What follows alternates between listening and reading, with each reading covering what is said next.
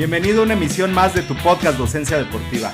Soy el maestro Jorge Daniel Ramírez Morales, ponente, docente, capacitador en cursos, talleres, diplomados, así como la licenciatura en acondicionamiento físico. Quiero darte la bienvenida a nuestro podcast donde vas a poder aprender de entrenamiento deportivo, acondicionamiento físico, nutrición, docencia, educación, capacitación, todo ello relacionado con la salud y la mejora de la calidad de vida de las personas. Te invito a que visites nuestra página web www.docenciadeportiva.com y también nos puedes buscar en Facebook e Instagram como Docencia Deportiva para que puedas acceder a materiales interesantes y muy importantes para tu formación y desarrollo profesional. Calorías que otros. Entonces, de entrada, cuando yo hablo de alimento, estoy hablando de carne, pollo, huevo, pescado, frutas, verduras, etcétera, ¿no? Que es, como les digo, este paquete donde voy a encontrar ciertos nutrientes. Ahora, cuando hablo de nutriente en particular, estoy hablando de una sustancia que me va a permitir a mí tener energía o materiales, digamos, necesarios para mantenerme funcionando, ¿no? Aquí hablamos de, pues, sabes, carbohidratos, lípidos, proteínas, vitaminas, minerales.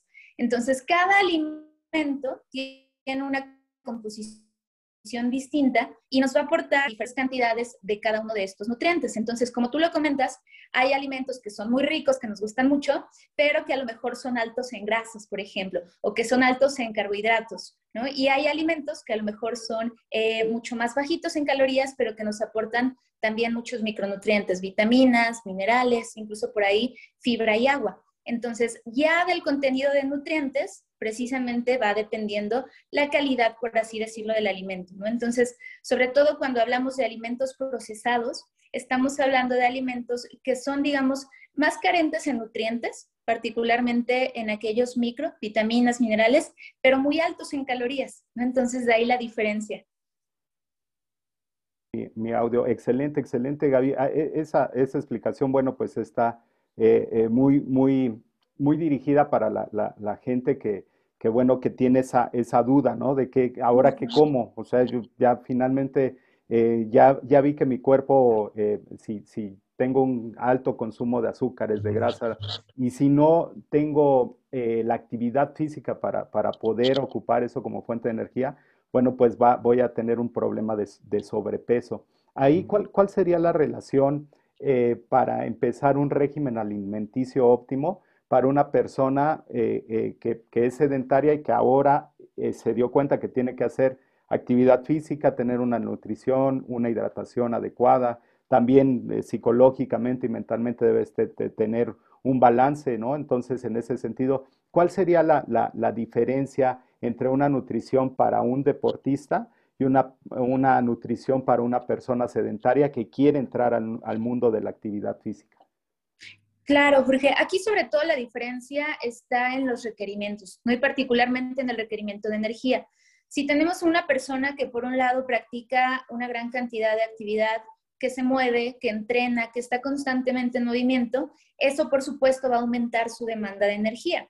Mientras que una persona que está en casa moviéndose poco, que no entrena, que incluso camina o se mueve muy poquito durante el día, va a necesitar una cantidad menor de calorías. Entonces, por ahí el desajuste que hay entre actividad e ingesta de alimentos es precisamente lo que va ocasionando ese exceso de peso, no esa ganancia de peso. Entonces, por ejemplo, con deportistas muchas veces nuestro objetivo es alcanzar los requerimientos tanto de energía como de nutrientes, carbohidratos, lípidos, proteínas, vitaminas, minerales, mientras que con una persona sedentaria el objetivo muchas veces está en moderar su consumo calórico para que logre una reducción de peso. ¿no? Entonces, en ambos hay que cuidar la calidad de la dieta, pero sobre todo aquí el punto diferencial es la cantidad de energía que puedes comer al final del día. Ok, y, bueno, esto eh, eh, para una persona que ya está dentro de la parte deportiva y se encuentra en el ámbito del rendimiento o el, o el alto rendimiento, tendría que ver con una dieta ya especializada, ya algo relacionado con la parte del ejercicio físico que va a realizar. En este sentido, eh, em, la dieta en, muchos casos parecería que, que, no es algo rico, ¿no? Que no es algo que, sea agradable, pues, pues a la gente que hace ejercicio en los gimnasios y están comiendo su atún con arroz de, blanco y de repente se ve eso ahí como un batido, no sé. Claro. Eh, ¿Tiene que ser así o hay alguna especificación que tenga que ver eh, eh, con esta parte de los condimentos, etcétera? Y, que, bueno, pues que sea más, o menos recomendable. Tiene que ser una dieta fuerza, tiene que ser no, no tan sabrosa, no tan agradable. No, en realidad no, porque fíjate que, bueno, nosotros también como nutriólogos muchas veces solíamos criticar ese tipo de dietas, ¿no? La clásica dieta de gimnasio que muchas veces es insípida y repetitiva. Ahora, tiene sus ventajas el llevar esos planes, porque de entrada te permite cocinar menos muchas veces, o sea, dedicar menos tiempo y hacerlo más práctico, e incluso te permite apegarte mejor al plan, ¿no? O sea, si no tienes alimentos que sean como súper ricos o que sean una tentación para ti, normalmente es más fácil incluso moderarse. Entonces, digamos que tienen su lugar, pero sobre todo a largo plazo, cuando ya lo pensamos con un estilo de vida, pues no sé, de aquí a 10, 20 años, eso muchas veces se vuelve insostenible. Ahora, yo lo que le digo mucho a mis alumnos en mis cursos es que yo lo que busco es que ellos se vuelvan incluso tramposos, ¿no? ¿Por qué te digo esto? Una vez que tú entiendes la nutrición, que entiendes qué son los nutrientes, dónde los encuentras, dónde están, puedes jugar con tu alimentación y puedes hacer intercambios e incluso permitirte de vez en cuando ciertas indulgencias y saber que no pasa nada porque puedes cuadrarlo dentro de tu plan de alimentación. Entonces, se trata también mucho de conocer, digamos, principios básicos de nutrición, que eso yo pienso que deberían enseñárnoslo en la escuela, y también de conocerte a ti mismo, ¿no? Para saber a lo mejor qué alimentos toleras mejor y en base a eso ir ajustando tu dieta. Entonces, ya que tienes precisamente esas bases, puedes incluso variar más tu alimentación y saber que no va a pasar nada. Por ejemplo, yo les digo, en México somos buenísimos con las salsas, con los guisados, ¿no? Entonces, no hay diferencia si tú haces una pechuga asada con verduras al vapor a que si haces un guisadito, por ejemplo, de bistec con opales en salsa verde y te sabe mucho más rico.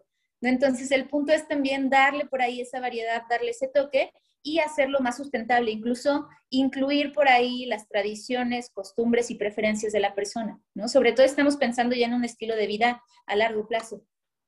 Así es, así es, y, bueno, esto, esto se me hace mucho más agradable porque bueno, pues ahí este, eh, la, nutrióloga, bueno, saludo a mi nutrióloga Frida Mejía, que, que, de repente me decía, oye, no puedes comer, o sea, cuando, cuando andábamos todo el día en la calle, me decía, no, no puedes comer, no puedes llevar tu maleta entonces eh, vas a buscar una fonda y en la fonda vas a comer, eh, eh, en lugar de comer sopa, vas a comer caldo de pollo o con verduras. Y en lugar de comerte unas tortillas, tú eliges si el arroz o las tortillas, ¿no? Y, algo que sea en salsa verde. Entonces, bueno, ya tienes ahí todos los nutrimentos que te pidieron dentro de tu régimen alimenticio y que sabes que te va a dar un aporte saludable. Aquí hablabas de algo muy importante que bueno, a mí me gusta mucho. Es esa comida trampa, ese, ese día de, de, que puedes comer lo que tú quieras. ¿Es válido comer? Eh, tengo un amigo allá en, que también hace cursos allá en Guadalajara, de United, que fuimos a dar un curso y al otro día me dices que es mi día libre, mi día trampa, y no, hombre, se comió, pero de todo, aguachile, tacos, crepas, eh, o sea, todo. ¿E-, ¿Esto es válido? ¿Se puede hacer esta comida trampa una vez a la semana y cuando estoy en un régimen alimenticio que ya estoy enfocado en la parte del rendimiento o en la parte deportiva?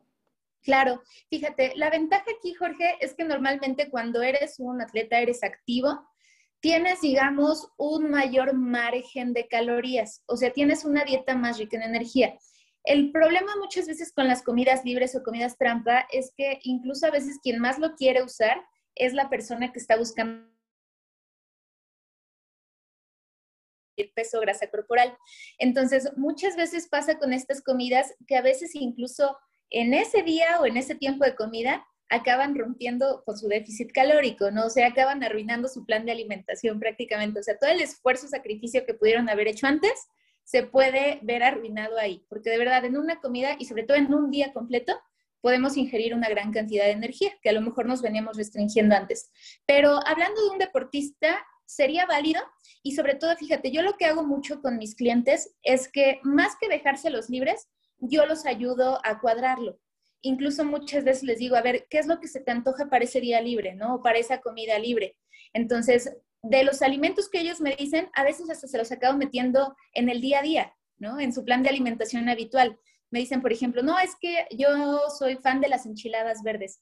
Pues ¿qué crees? Unas enchiladas perfectamente se pueden cuadrar en un plan de alimentación saludable, ¿no? Entonces, ese tipo de cosas que se pueden permitir más seguido, lo cuadramos a su dieta para que también le sea más, más rico y más llevadero. Y ya tal cual, digamos, estos eh, refits o estos, estas subidas de calorías las programo con ellos, porque incluso, ¿qué crees? Puede ser una ventaja, por ejemplo, previo a competencia, que tengamos esa eh, comida más alta en carbohidratos y que se aproveche para el rendimiento. Incluso con algunos atletas lo que yo trabajo son ciclados de calorías, ciclados de carbohidratos, donde programo los días de entrenamiento más intenso con las mayores cargas de carbohidratos, para que así logremos mejorar el rendimiento y finalmente ver incluso una mejora eh, física. Claro, y, bueno, finalmente se, trata igual que el entrenamiento deportivo de hacer una planificación, porque bueno, también planificas la parte alimenticia, o sea, también lo que, lo que mencionaba, si, tú, si mi carga va a ser de fuerza explosiva, pues necesito tener carbohidratos para poder hacer esos ejercicios de fuerza explosiva. Entonces va a ser muy importante el, el que el nutriólogo cuadre esa parte con la parte deportiva. Aquí algo muy importante, tú estás colaborando con nosotros en el diplomado de fitness y bienestar integral. Y bueno, dentro, de, dentro del bienestar integral estamos viendo una parte muy importante que es la alimentación, eh, eh, pero lo estás tocando desde la base del tema de la alimentación deportiva. Entonces, ¿por qué crees que es importante que la gente que busca el bienestar eh, que tal vez no se había acercado a hacer actividad física de manera integral, ¿por qué crees que es importante eh, irlos guiando hacia la parte deportiva?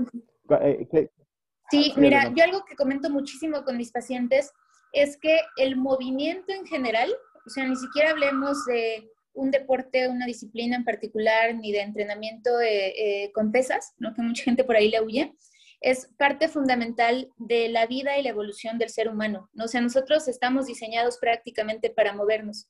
Entonces, por más que cuides tu alimentación y trates de comer todo súper saludable, orgánico y ya sabes, eh, no vas a ser una persona sana, una persona considerada saludable con bienestar integral si no te mueves.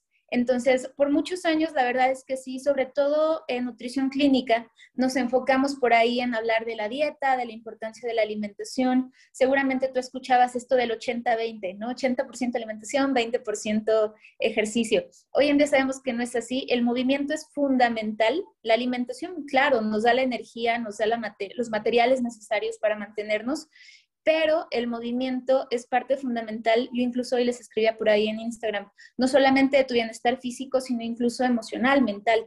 Entonces, para mí es un elemento clave y si se coordina con alimentación, con descanso y todas las otras variables que podemos sumar, pues mucho mejor, ¿no? Así es, y bueno, eh, eh, esta parte es muy importante también que, que los coaches, los entrenadores, tengan estos, e, esta base, ¿no? E, e, es algo muy importante porque, bueno, dentro del curso sí estamos tocando, dentro del diplomado estamos tocando este tema, pero finalmente hay mucha gente que nos dice, oye, en los cursos voy a salir siendo nutriólogo en un fin de semana o no, pero vas a tener estas bases. ¿Qué es lo que le dices a la gente cuando, cuando te cuestiona eso precisamente? Que te dicen, oye, ¿a poco en un fin de semana voy a saber prescribir la dieta y el ejercicio? ¿Cuál, cuál sería eh, esa respuesta? ¿Qué, es lo que, obtiene una persona al tomar uno de tus Claro, porque fíjate, pues no, definitivamente no se iguala a una formación profesional, una formación de licenciatura, ¿no? Incluso por el título ahí, esta parte legal. Pero algo que yo siempre les comento es que para mí la alimentación debería ser un tema que nos interese y que conozcamos simplemente porque es fundamental para nosotros. No es más, para mí debería ser un derecho precisamente tener educación en este tema. Ahora, muchas veces el entrenador, por ejemplo, o el preparador físico, es el primer contacto de la persona con un estilo de vida saludable. Entonces, imagínate que una persona se acerca al entrenador a preguntarle un consejo o a que lo guíe un poquito sobre alimentación y que esta persona no tenga pues fundamentos o tenga ideas equivocadas, puede ser incluso ahí un efecto negativo para la persona. Entonces yo les digo, si bien no vas a dedicarte tal cual a prescribir planes de alimentación o a lo mejor esta parte alimentaria, sí creo que cumplimos o cumplen también este rol de ser eh, informadores, ¿no? Precisamente compartir información sobre todo objetiva, confiable y de poder acercar a la persona o ser ese contacto para llevar un estilo de vida más saludable. Entonces, si el entrenador puede por ahí dar un poco de guía, de orientación y finalmente contribuir a que la persona mejore su estilo de vida, pues está excelente.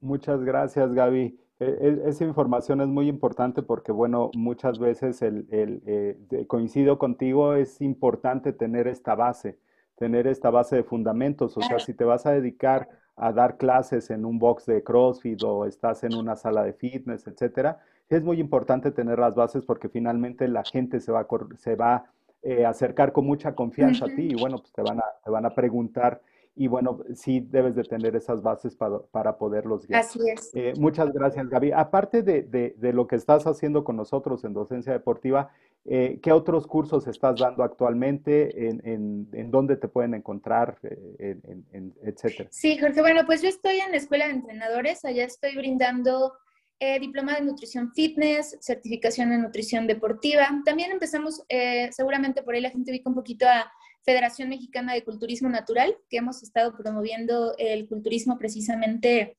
libre de, sustancias farmacológicas y tengo un curso precisamente aplicado a nutrición en el culturismo natural, ¿no? que es un área específica de estudio.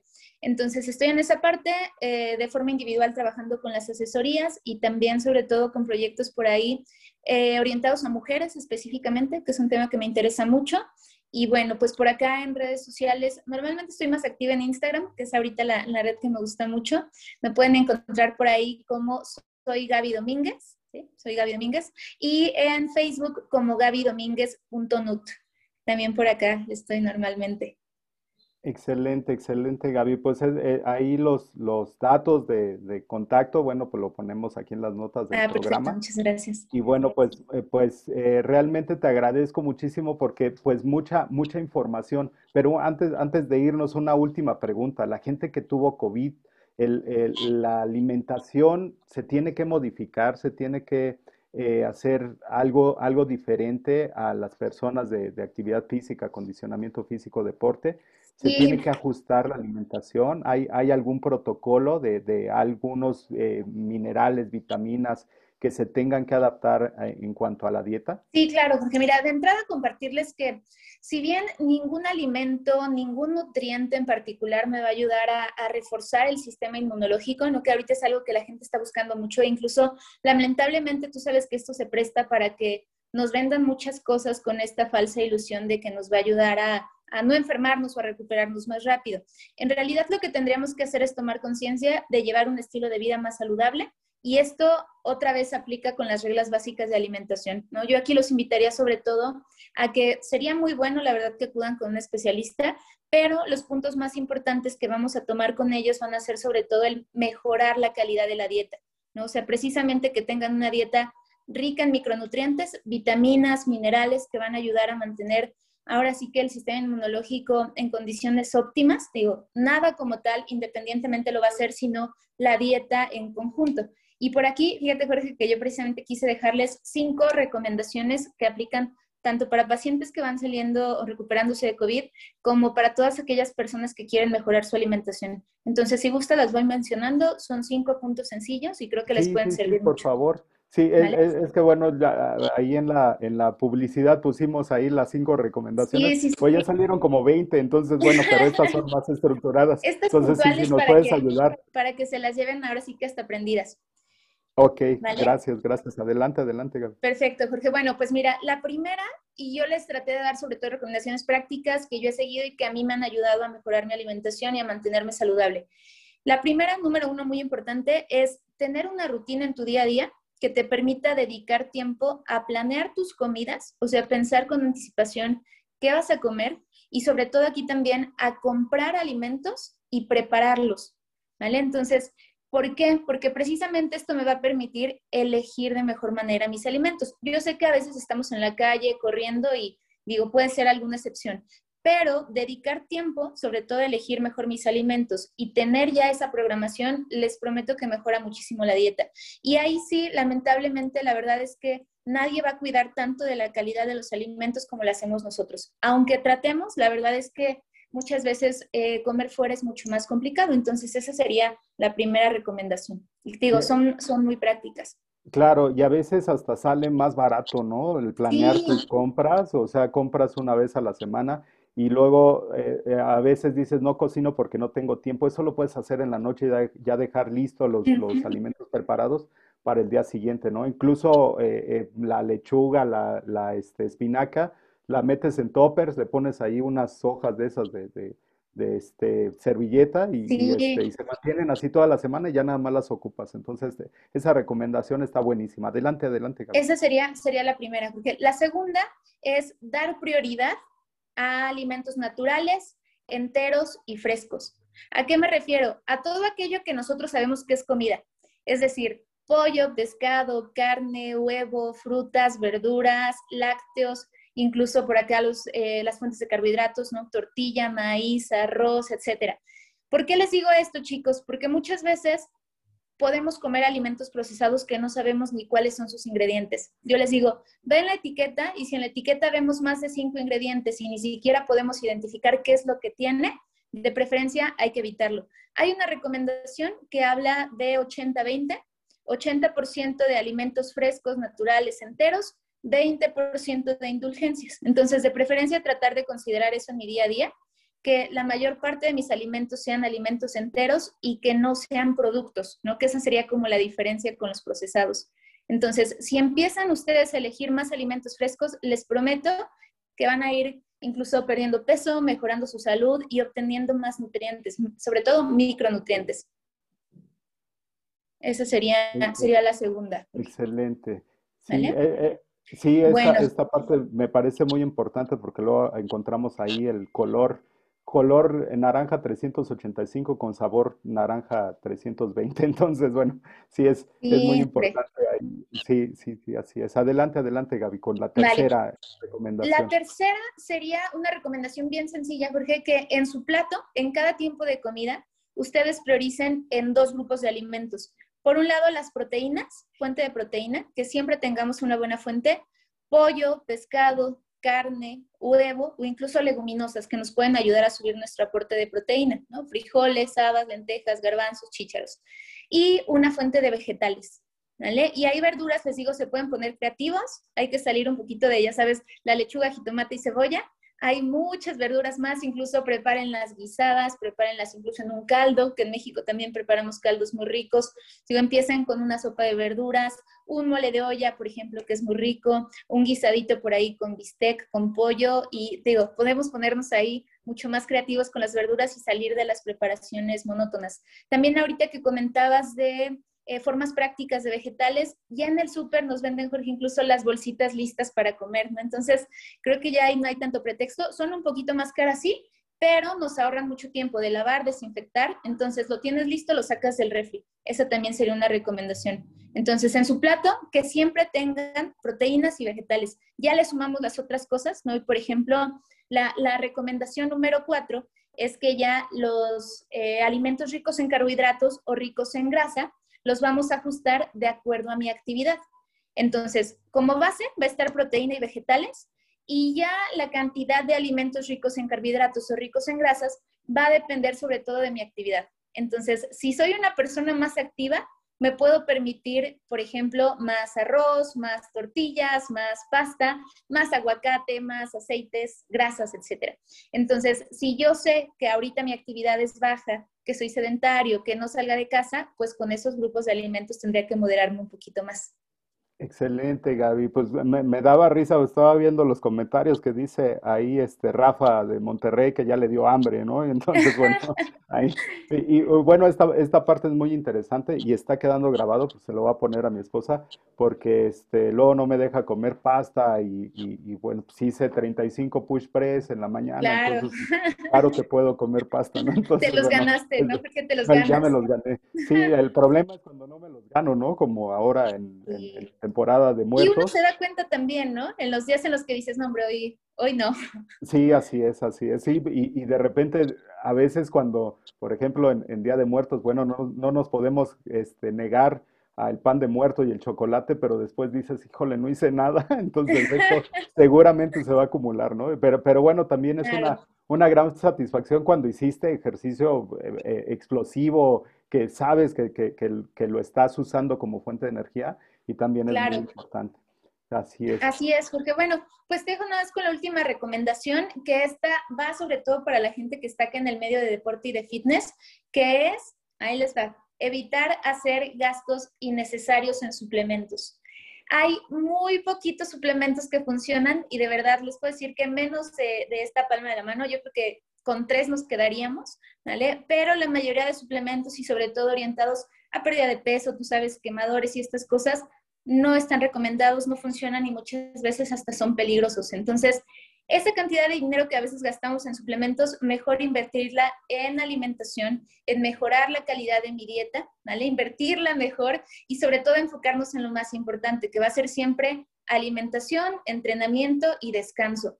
Entonces, tratar por ahí incluso de ahorrarnos lo innecesario, de ahorrarnos riesgos y, digo, sobre todo invertir en aquello que pueda funcionar. Para las personas que son deportistas, que tienen un, digamos, rendimiento, por así decirlo, más alto, podríamos eh, enlistar tres suplementos que serían creatina, cafeína y proteína de suero de leche, ¿no? O sea, son los tres suplementos como que podríamos considerar en algún momento y que ya habría que ver el contexto de cada uno, pero de ahí en fuera, pocos suplementos, si no es que ninguno, valdría realmente la pena para hacer el gasto, ¿no? Sí, es, me estaba acordando de un, de un amigo que dice es que a la gente le gusta hacer pipí cara, ¿no? Entonces, bueno, pues, finalmente ya no lo asimila el cuerpo y, y, y, bueno, pues solamente estás gastando tu dinero, ¿no? Entonces, eh, yo, yo creo y coincido contigo, hay algo muy importante de que si ya estás en el ámbito de buscar un bienestar, ya estás en el ámbito del rendimiento del deporte, eh, sí es muy importante que una de las partes de la preparación es la preparación física, pero bueno, dentro de la preparación física también debe de ir apoyado con la parte nutrimental, o sea, no aislarlo, no solamente la preparación física, técnica, táctica, teórica y psicológica, sino también debe de haber dentro de esta preparación física debe de haber una base nutrimental y esto hacerlo de, parte de un experto que me va a decir, eh, bueno, eh, el día de hoy vas a hacer un trabajo explosivo, voy a meter un poquito más de carbohidratos o te vas a recuperar de esta forma, ¿no? Entonces sí se me hace algo muy importante dentro de estas recomendaciones que nos estás dando. Eh, sí, se me hace muy importante acercarse a un profesional. Esto es muy Incluso, Jorge, a lo mejor ahí la recomendación es, antes de gastar en el suplemento, gasta en un especialista, no se invierte más bien en un especialista, en un nutriólogo. ¿Y qué crees? Muchas veces te vas a acabar incluso ahorrando dinero. Conmigo ha llegado gente a la consulta que de verdad yo les acabo incluso quitando un montón de suplementos. A veces vienen tomando más de cinco suplementos y créeme que ese dinero lo acabas ahorrando o invirtiendo de mejor manera. Entonces, una recomendación sería que antes de hacerlo, porque a veces nos dejamos llevar mucho por lo que nos dicen, ya sabes, en el gimnasio o los conocidos por ahí, que a veces son nuestros, eh, ahora sí que nuestros referentes, eh, tengamos la disposición de invertir con un especialista y ya con él tomar precisamente la decisión de si es necesario o no. Así es, Gaby. Y bueno, esta quedaría como antes de ver al bro, ve a un nutriólogo. Entonces, bueno, sí es muy importante. Pues muchísimas gracias, Gaby. Gracias por tu tiempo y por tomarte este, este espacio para, para podernos hablar un poquito de cómo mejorar nuestra, nuestra nutrición y bueno, y cómo cambiar los hábitos para una vida saludable. Por favor, repítenos tus redes sociales para que la gente que por aquí nos puso este, comentarios y todo, y bueno, pues aprovecho para saludarlos a todos que ahorita como andaba viendo acá lo de la computadora no pude desde el principio, pero bueno, saludamos por aquí al profe Octavio Manso, a Fanny de, de, este, de Guerrero, eh, a Virgi de, de, Villahermosa, Tabasco, a Jorge Bárcenas, Israel Corona, de las, de las copias de la ENET, Sucia Arroyo, eh, Lorena Vázquez, Almelena Román, eh, Patti Olivares, eh, también por aquí Esbeli Picasso, Giovanni, eh, Isabel, eh, Alma otra vez por acá, Rafa Picón, también, bueno, pues todos los que se conectaron, muchísimas gracias. Y bueno, repítenos nada más tus, tus redes sociales, Gaby, por favor. Sí, claro, con gusto. Me encuentran en Facebook como gabydomínguez.nut, de nutrición, nutrióloga, y en Instagram como soy Gaby Domínguez. Entonces, muchas gracias Jorge por la invitación y también felicidades por la labor que estás haciendo. La verdad es que te lo decía, el temario del diplomado donde tengo el gusto de estar participando está increíble. Creo que precisamente puedes ayudar mucho a contribuir para mejorar este panorama y sobre todo la gente a la que, a la que estás ayudando a formar creo que va, puede tener un impacto muy positivo en mejorar este, ahora sí que este panorama de salud que tenemos ahorita súper complicado, ¿no? Que finalmente yo digo mucho que el tema de COVID vino como a levantar la alfombra y a mostrar por ahí todo lo que teníamos debajo, que es todo este tema de obesidad, sobrepeso y enfermedades crónicas. Entonces, hay mucho que atender y la verdad es que te felicito por este esfuerzo porque creo que puede tener un impacto muy positivo. Así es, pues muchísimas gracias Gaby. Yo creo que pues, lo, hicimos con mucho, con mucho cariño, eh, cariño, yo en una situación muy especial, complicada, muy complicada, pero sí, muy especial y, bueno, pues eh, tratando de ver la forma de que estás ahí, eh, eres profesional en el área que te desarrollas, pero ahora, ¿qué hago, no? ¿Qué es lo que puedas hacer para ayudar a la gente a cambiar esta, este chip, esta mentalidad? Entonces, bueno, ahí y yo les agradezco muchísimo a, ustedes como profesionales y bueno, pues ahí toda la gente que, todavía nos pregunta, oye, profe, ya van en el 3, ¿nos podemos integrar? Claro que se pueden integrar, pues el contenido de este Evergreen, Evergreen está guardado en una plataforma digital y bueno, aparte de lo que vamos viendo, por ejemplo, a fin de mes vamos a tener la sesión contigo. Eh, aparte, todo el material se está quedando en una plataforma. Entonces, si hay alguien interesado por ahí en, inscribirse, todavía lo puede hacer. Pues muchísimas gracias, Gaby. Gracias a todos los, amigos que se conectaron. Ya no me alcanzó el tiempo de saludar a todos. Por ahí está eh, María Guadalupe Maldonado, el profe Saúl de Puebla que estuvo con nosotros la semana pasada. Pues muchísimas gracias a todos los que se conectaron y gracias Gaby por este tiempo y muy buena información. Muchas gracias. Gracias a ti, Jorge. Por aquí estamos en contacto y saludos para todos. gracias, día gracias. Pues tengan un excelente día y bueno, nos vemos la próxima semana. Hasta luego. Hasta luego. Felicitaciones por haberte quedado hasta el final del podcast. Muchísimas gracias. Soy el maestro Jorge Daniel Ramírez Morales y te invito a que nos sigas en Facebook e Instagram en Docencia Deportiva, así como en nuestra página www.docenciadeportiva.com. Pasión por la educación.